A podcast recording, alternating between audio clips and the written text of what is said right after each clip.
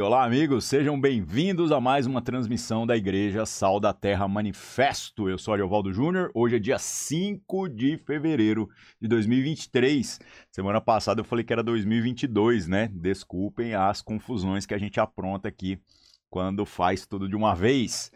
Sejam bem-vindos, nossa transmissão semanal, culto da Igreja Sal da Terra Manifesto, levando a palavra para aqueles que estão distantes ou não têm a possibilidade de congregar presencialmente com a gente ou buscam, obviamente, uma palavra para a sua edificação pessoal. Antes da gente entrar propriamente na palavra, vamos para os, vamos para os nossos avisos de sempre, né? Aqueles que a gente sempre traz. O primeiro aviso diz respeito aos nossos pequenos grupos. Eu achei que estaria funcionando o atalho para colocar os links na tela aqui, mas ainda estou com problemas técnicos. Bom, como funcionam os nossos pequenos grupos? São grupos de não apenas estudo da escritura todas as semanas, mas também um lugar onde nós exercitamos a comunhão. Se você quer fazer parte disso, venha participar de um grupo com a gente. Inclusive, temos grupos que funcionam online para aqueles que são de fora da cidade de Uberlândia. Maiores informações, pg.saldaterra.org, tá bom? Outra, outro aviso que a gente sempre traz diz respeito ao nosso culto presencial. Nós existimos como igreja local, igreja presencial aqui na cidade de Uberlândia. Se você está na cidade de Uberlândia, todos os domingos às 19 horas é o tempo de terminar essa transmissão aqui das 17 às 19 horas. Nós nos reunimos presencialmente, Avenida Pais Leme, número 1020. Você está convidado a participar com a gente, beleza? É isso daí. Nesta semana estamos continuando a estudar o livro lá de Colossenses, né? Carta de Paulo para a igreja que se encontrava na cidade de Colossos. E nós, na continuidade, vamos é, explanar o que o texto traz para nós dentro de uma temática bem específica. A ideia hoje é falarmos sobre a crise que nós enfrentamos com relação à nossa velha natureza e esta nova natureza que a palavra de Deus está dizendo que foi gerada em Cristo Jesus em nós. Do que, que nós estamos falando? Nós estamos falando que essa ideia, que está até mesmo muito na moda nos dias de hoje, né? Em que a gente tenta separar as coisas da espiritualidade, das coisas da nossa caminhada na forma carnal, né? Essa ideia não é nova. Né? Inclusive, quando você para para estudar aquilo que são as principais heresias que tentam deformar a pregação genuína do Evangelho à luz do que a palavra de Deus traz para nós, é incrível como nos primeiros é, 200, 300 anos da história da igreja, parece que tudo já foi feito. As bobagens que a gente escuta hoje não são novidade. Geralmente elas tomam apenas novas formas, novas roupagens, mas são as mesmas heresias que foram combatidas pela geração apostólica e pelas gerações seguintes, né? O que nós chamamos de pais da igreja. Então, gente, tome muito cuidado, fique com a simplicidade daquilo que a palavra de Deus diz. E mais do que isso, tome toda a palavra de Deus como fonte de revelação para a sua vida. Né? Onde que a gente erra? A gente erra por não conhecer a palavra de Deus e aí, obviamente, não experimentar do poder de Deus para transformar a nossa vida, e a gente erra também ao terceirizar essa responsabilidade para que outros tragam isso totalmente mastigado para nós e a gente acaba é, é, sendo influenciado por interpretações parciais de partes do texto ao invés da gente tomar toda a palavra de Deus para a nossa vida. Então não se deixe tomar por nenhuma dessas é, situações que você possa ter um relacionamento com a palavra de Deus, conhecer a palavra de Deus, ser transformado integralmente com a palavra de Deus, que você possa assumir, inclusive, o protagonismo no sentido de ser responsável por, na medida daquilo que você alcança na palavra de Deus,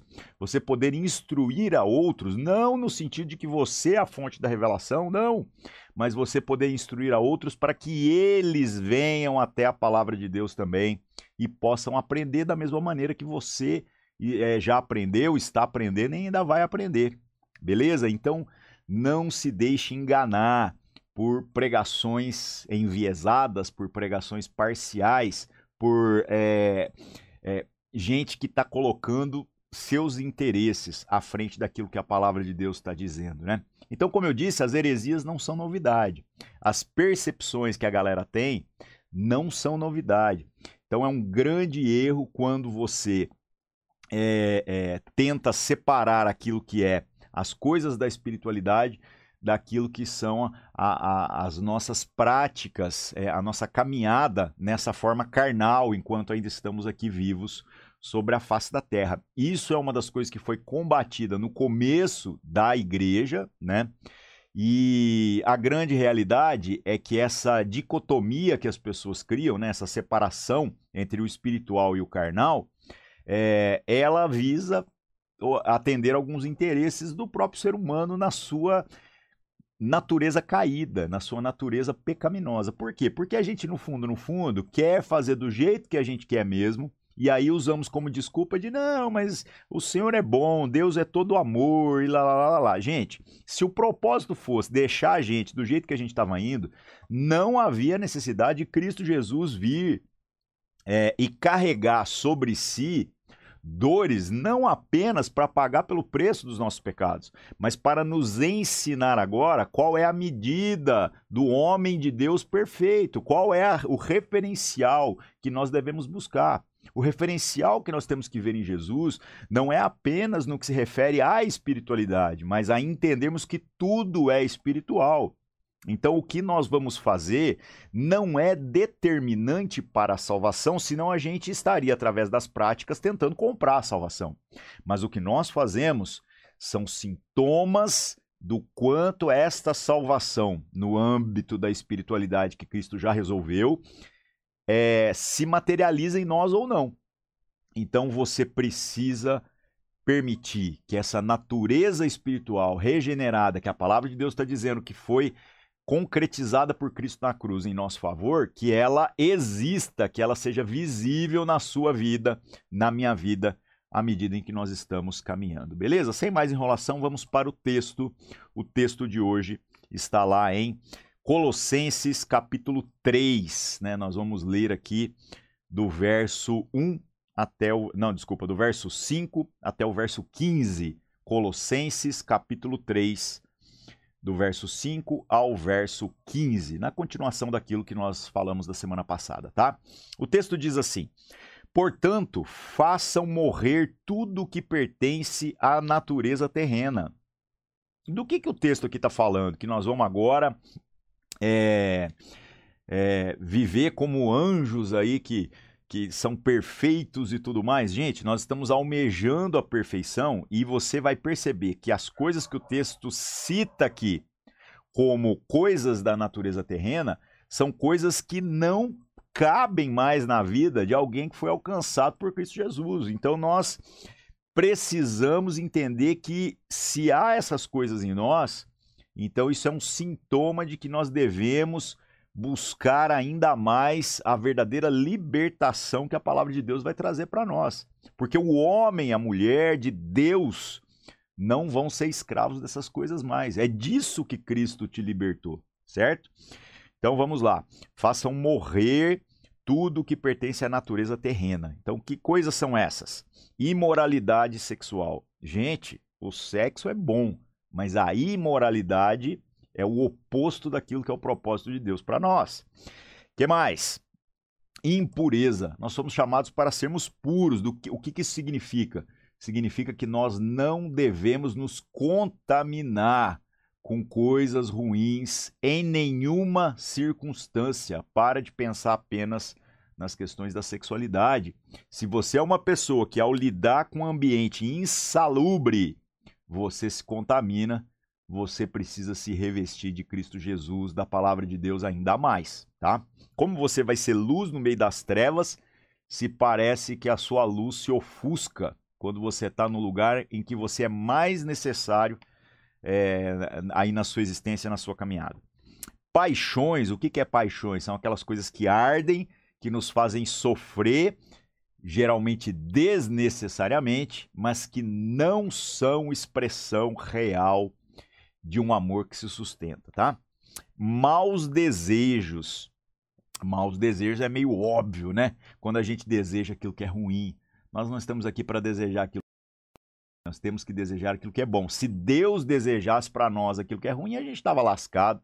Que nós possamos ser é, compassivos, né? cheios de compaixão, da mesma maneira que Deus é com cada um de nós. E a avareza, que é a idolatria, ou seja, toda vez que você confia na força do seu braço, toda vez que você deposita é, em si mesmo e, e na sua própria capacidade de fazer as coisas acontecer, você está dizendo que não depende de Deus. Cuidado com isso, isso se torna idolatria. Verso 6: Por causa destas coisas é que vem a ira de Deus sobre os filhos da desobediência.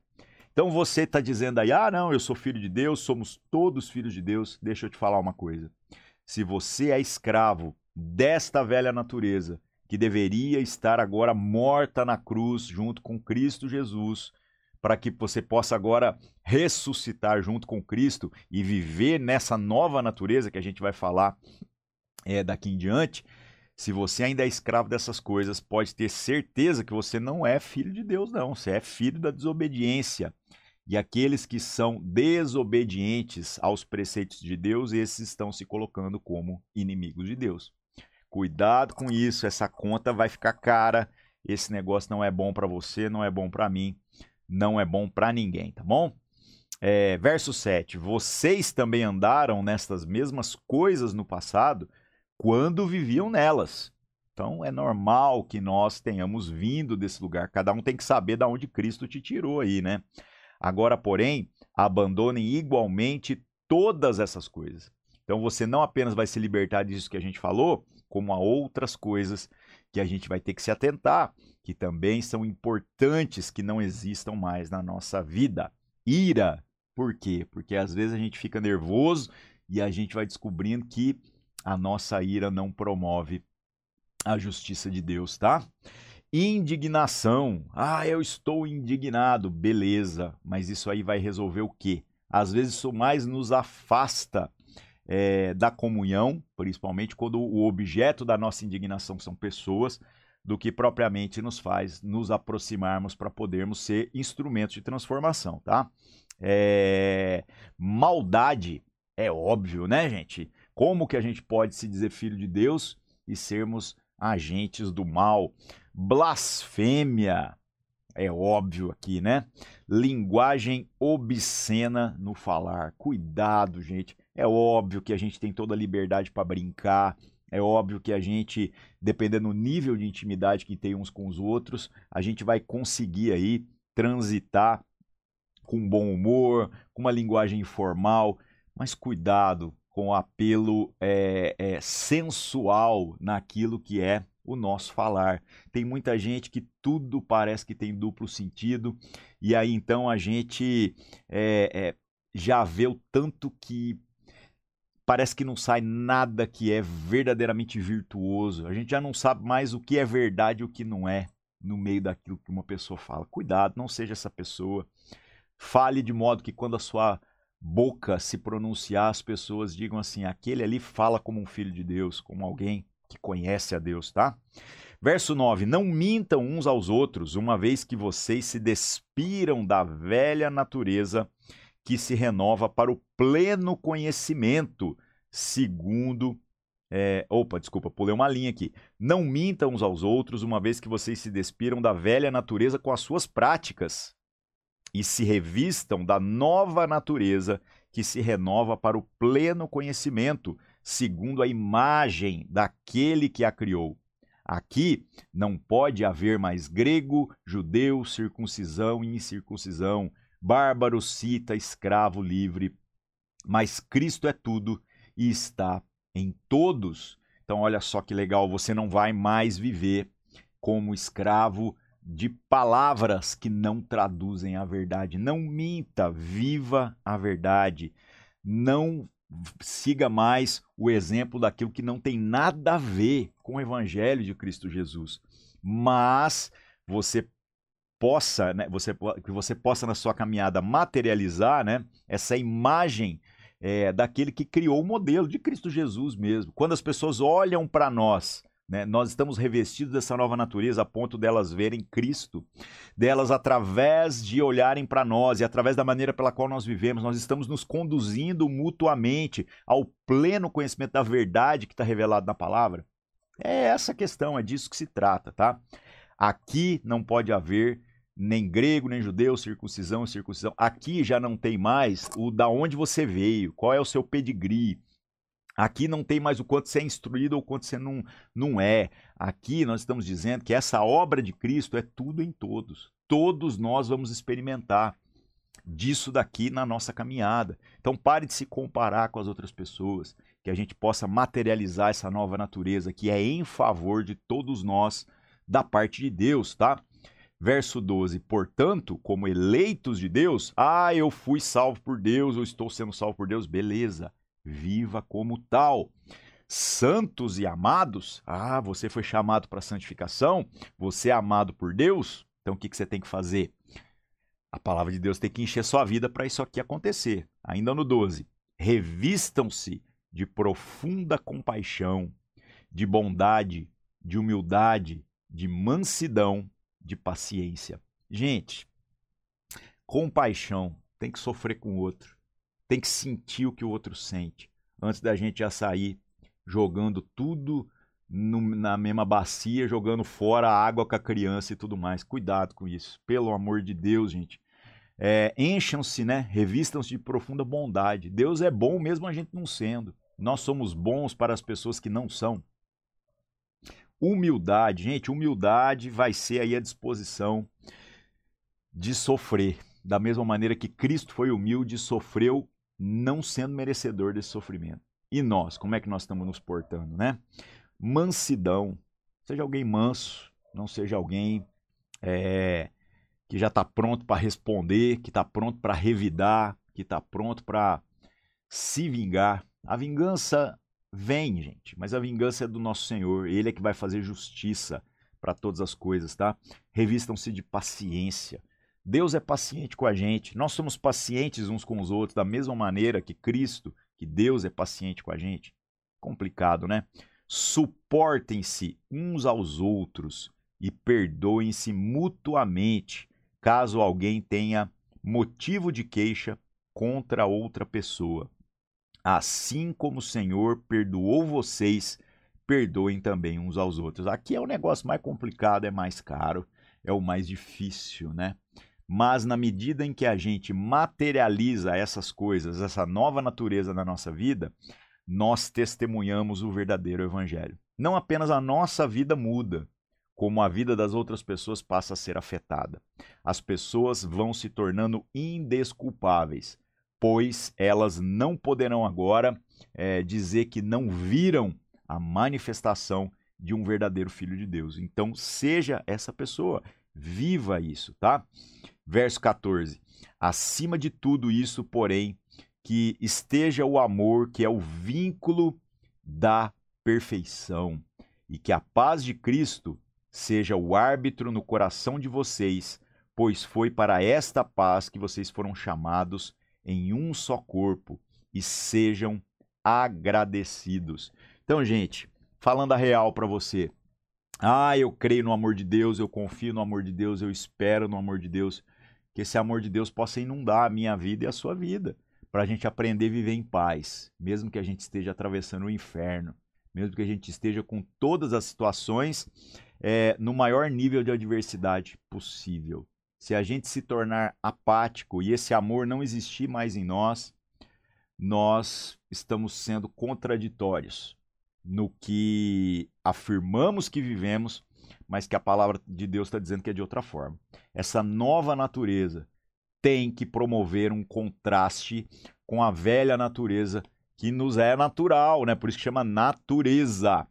É, e que a gente muitas vezes está cedendo, está se conformando com ela. A nova natureza é a natureza de Cristo. Não é natural para nós, é sobrenatural. Então, ao invés de você ficar focado na experiência, naquilo que você sente, naquilo que te agrada, que você foque naquilo que é o verdadeiro conceito do sobrenatural. O sobrenatural é nós morrermos todos os dias para, que, para aquilo que nos é natural, para que a natureza de Cristo possa se materializar pelo poder da palavra de Deus, da comunhão, das nossas orações, da ação do Espírito Santo sobre nós, para promover a transformação necessária e nos tornarem pessoas que vivam pela virtude que o Senhor deseja. Então, em nome de Cristo Jesus, faça as contas sobre a sua vida, sobre o quanto que você se parece com essa pessoa verdadeiramente espiritual, essa nova natureza, ou quanto que você já se conformou com a sua velha natureza. O que me assusta nos cristãos de hoje em dia é que a gente tomou dois extremos. Ou nós negamos completamente né, a necessidade da santificação, a ponto da gente até confessar os nossos pecados, mas meio que se conformar com eles, afinal Cristo já resolveu tudo mesmo.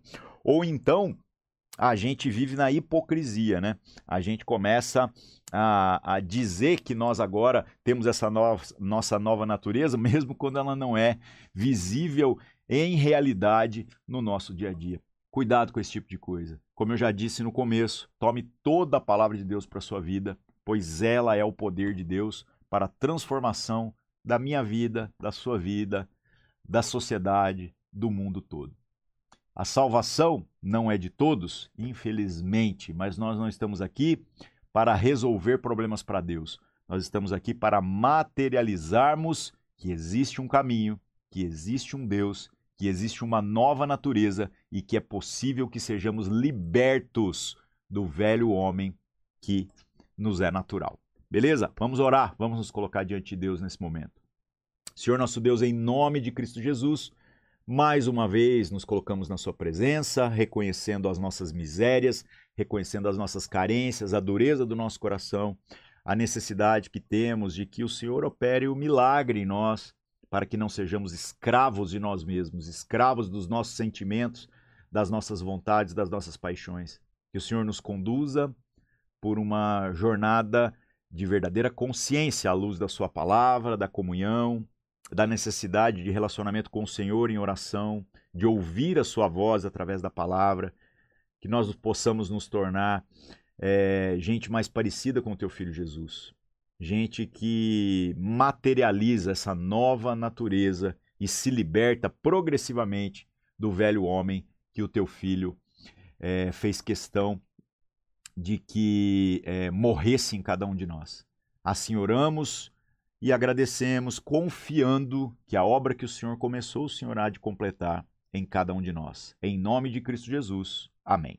É isso aí, meus irmãos. Que o Senhor abençoe cada um de vocês. Tenha uma semana extraordinária. Nos vemos aqui de novo, se o Senhor assim permitir, na semana que vem, beleza? Um abraço e até mais.